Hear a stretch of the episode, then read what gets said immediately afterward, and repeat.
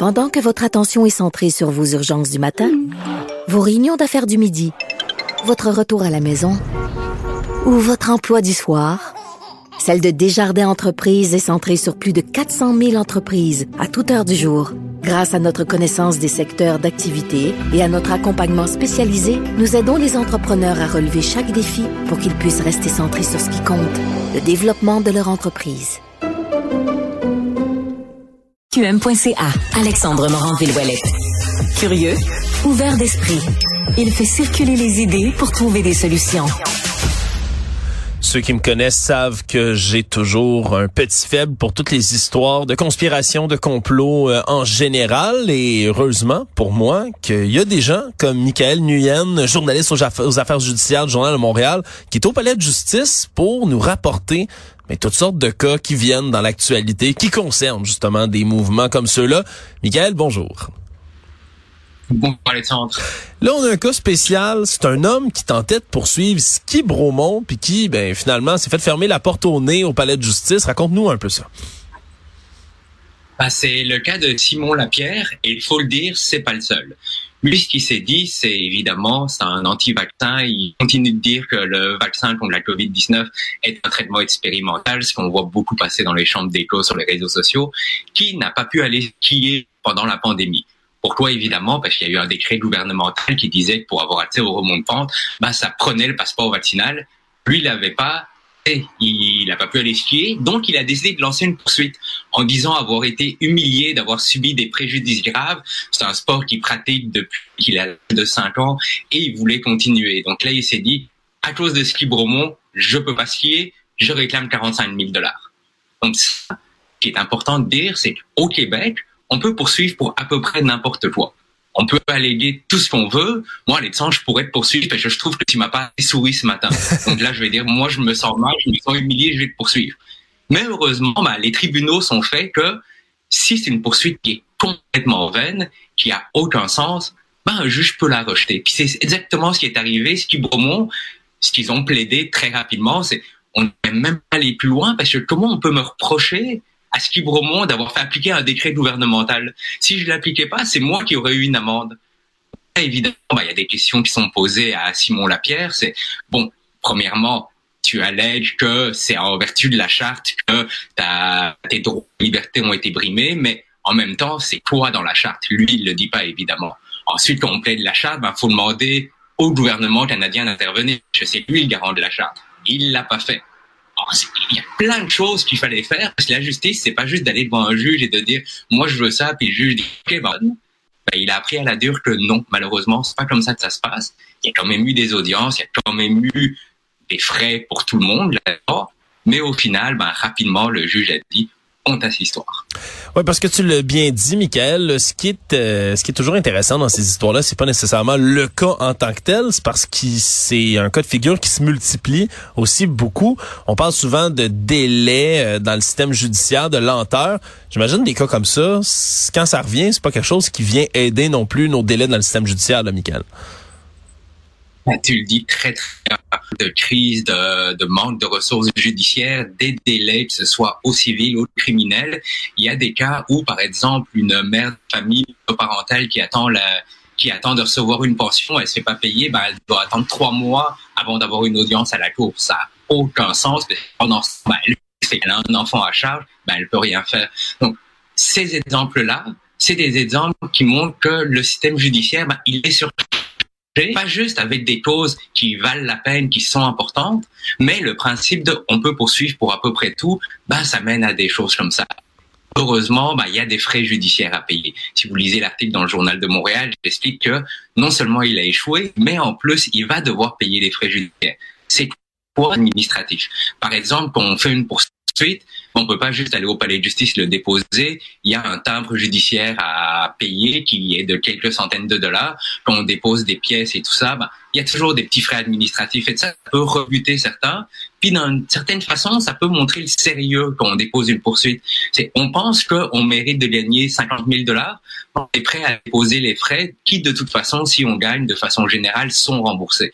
Donc c'est vraiment un système qui est fait pour faciliter les choses en même temps, c'est rassurant de voir des juges mettent leur culotte pour dire, bah, quand c'est à sa face même, ça marche pas, ben on va pas aller plus loin parce que on n'a pas le temps, on n'a pas les ressources, d'autant plus que Monsieur Lapierre, dans ce cas-ci, plutôt que poursuivre Bromont, ben, il pouvait poursuivre le gouvernement. Et c'est d'ailleurs ce qu'il a fait dans une autre poursuite où il a fait et ce qui est vraiment particulier, c'est qu'il demande des excuses publiques du gouvernement, mais pour ce genre de personnes, souvent n'aiment pas trop les médias, mais il demande de prendre contrôle des médias pour contrôler le message du gouvernement s'il gagne et si le gouvernement fait des excuses. Donc on voit que ça joue sur plusieurs tableaux. C'est vraiment des méconnaissances. Il y a une base de connaissances, mais c'est interprété d'une telle façon que, en général, ça ne marche jamais dans les tribunaux. tout ce que ça fait, c'est prendre les temps des juges, le temps des avocats.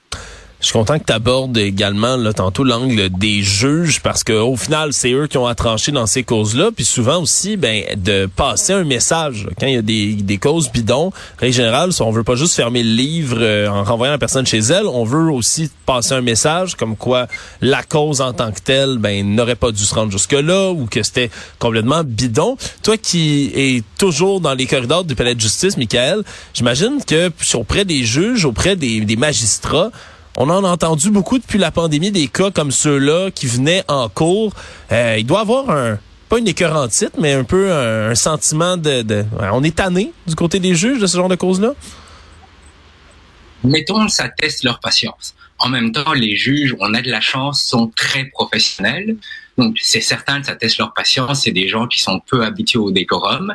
Donc, ils vont couper la parole, ils peuvent crier parfois, peuvent avoir une certaine agressivité, mais pas une agressivité méchante parce qu'ils sont, ils sont investis dans leur cause. Mais les juges sont là pour écouter de façon neutre, façon de regarder le droit. Souvent, on voit qu'ils essayent d'expliquer parce que les juges au Québec, ils n'ont pas le droit de s'exprimer en public. Ils peuvent pas appeler une conférence de presse, expliquer un jugement. Tout est dans leur jugement. Et ce qu'ils répètent souvent, c'est que quand ils écrivent une décision, c'est fait pour la personne, mais c'est aussi fait pour le public, pour des gens qui voudraient faire pareil, pour mieux comprendre le système de justice. Hmm. Et c'est là que les médias rentrent en jeu, parce que les juges parlent à travers leur jugement. Or, qui sait comment trouver un jugement? Monsieur, Madame, tout le monde, ils ne vont pas sur les sites euh, juridiques, ils vont pas dans les bases de données, et c'est les journalistes qui font ça, qui regardent, qui écrivent et qui informent le public sur ce qui se passe. Parce que c'est de façon très neutre, le vaccin a perdu sa cause, il va devoir payer les frais de justice, mais qui dit qu'il n'aurait pas pu faire autrement et qui dit qu'il n'y avait pas un élément de droit qui pourrait utiliser brimé. Mais ça, c'est les tribunaux qui vont décider, mais il y a une façon de le faire. Et justement, bah, Monsieur Lapierre, malheureusement, a tout et a tout perdu. Oui, c'est pour ça que ça vaut la peine de rapporter un peu ces cas-là. Michael, j'en profite pendant qu'on est ensemble. Toi, évidemment, qui est président du comité exécutif euh, de la Fédération des journalistes professionnels du Québec, professionnels des journalistes du Québec, FPJQ, dis-je bien. Euh, on a encore, évidemment, le bras de fer qui se poursuit entre le gouvernement fédéral euh, et Meta, projet de loi C-18. on a les nouvelles qui sont de plus en plus bloquées. Là. On a pu le voir, le site, par exemple, la page Instagram de Cube Radio, ici, plus accessible. Même chose, journal, TVA Nouvelles autres euh, un peu partout. Du côté de la FPJQ, c'est quoi les prochaines étapes? Là? J'imagine qu'on suit le dossier de près, mais est-ce qu'il y a euh, des interventions prévues euh, dans un avenir approché? Oui, on continue de préparer les opérations parce que c'est important de le rappeler. On remarque depuis que Meta a décidé les nouvelles, ils utilisent un langage qui se rapproche de celui des cigarettiers dans les années 80-90. Donc on voit qu'ils utilisent les faits, qu'ils tordent les faits. Au début, ça disait ah ben Facebook ne peut pas afficher de nouvelles à cause des lois canadiennes, alors que c'est pas exactement ça. C'est plutôt eux qui ont fait le choix. Puis ce qui choque à la FPJQ, c'est que c'est une entreprise américaine qui se faisait de l'argent. Les études montrent qu'ils se faisaient quelques dizaines de millions de dollars par année grâce au partage des articles de journaux la loi, en fait, juste de reverser une partie des profits qui sont attribuables directement aux articles de journaux. Facebook a décidé, on préfère perdre tout l'argent d'autres une partie.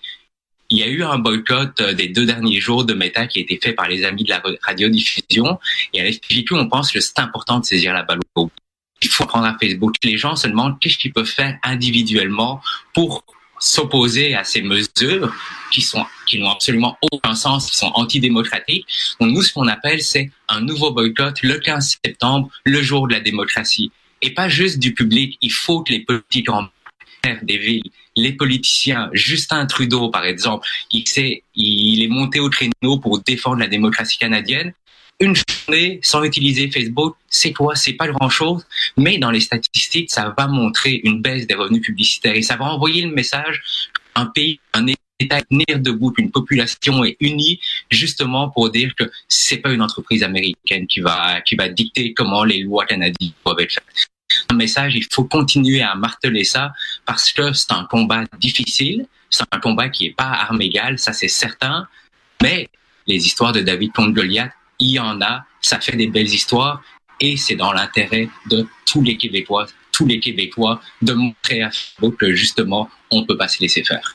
Absolument, c'est une question justement de voir si les corporations, les grandes corporations de ce monde sont au-dessus ou pas des lois d'un pays du G7 quand même. Là, c'est pas. Euh, on peut le prendre sous cet angle-là si vous avez moins l'envie de d'y aller avec le côté démocratique de la chose. Hein. Il y a toute une symbolique là-dedans, puis c'est un combat qu'il faut qu'on continue de, de suivre et de mener. Michael Nguyen, des journalistes aux affaires judiciaires, Journal de Montréal, et comme je disais, président exécutif aussi là, du comité exécutif de la FPJQ. Merci beaucoup d'avoir été là. Merci Alexandre. Salut.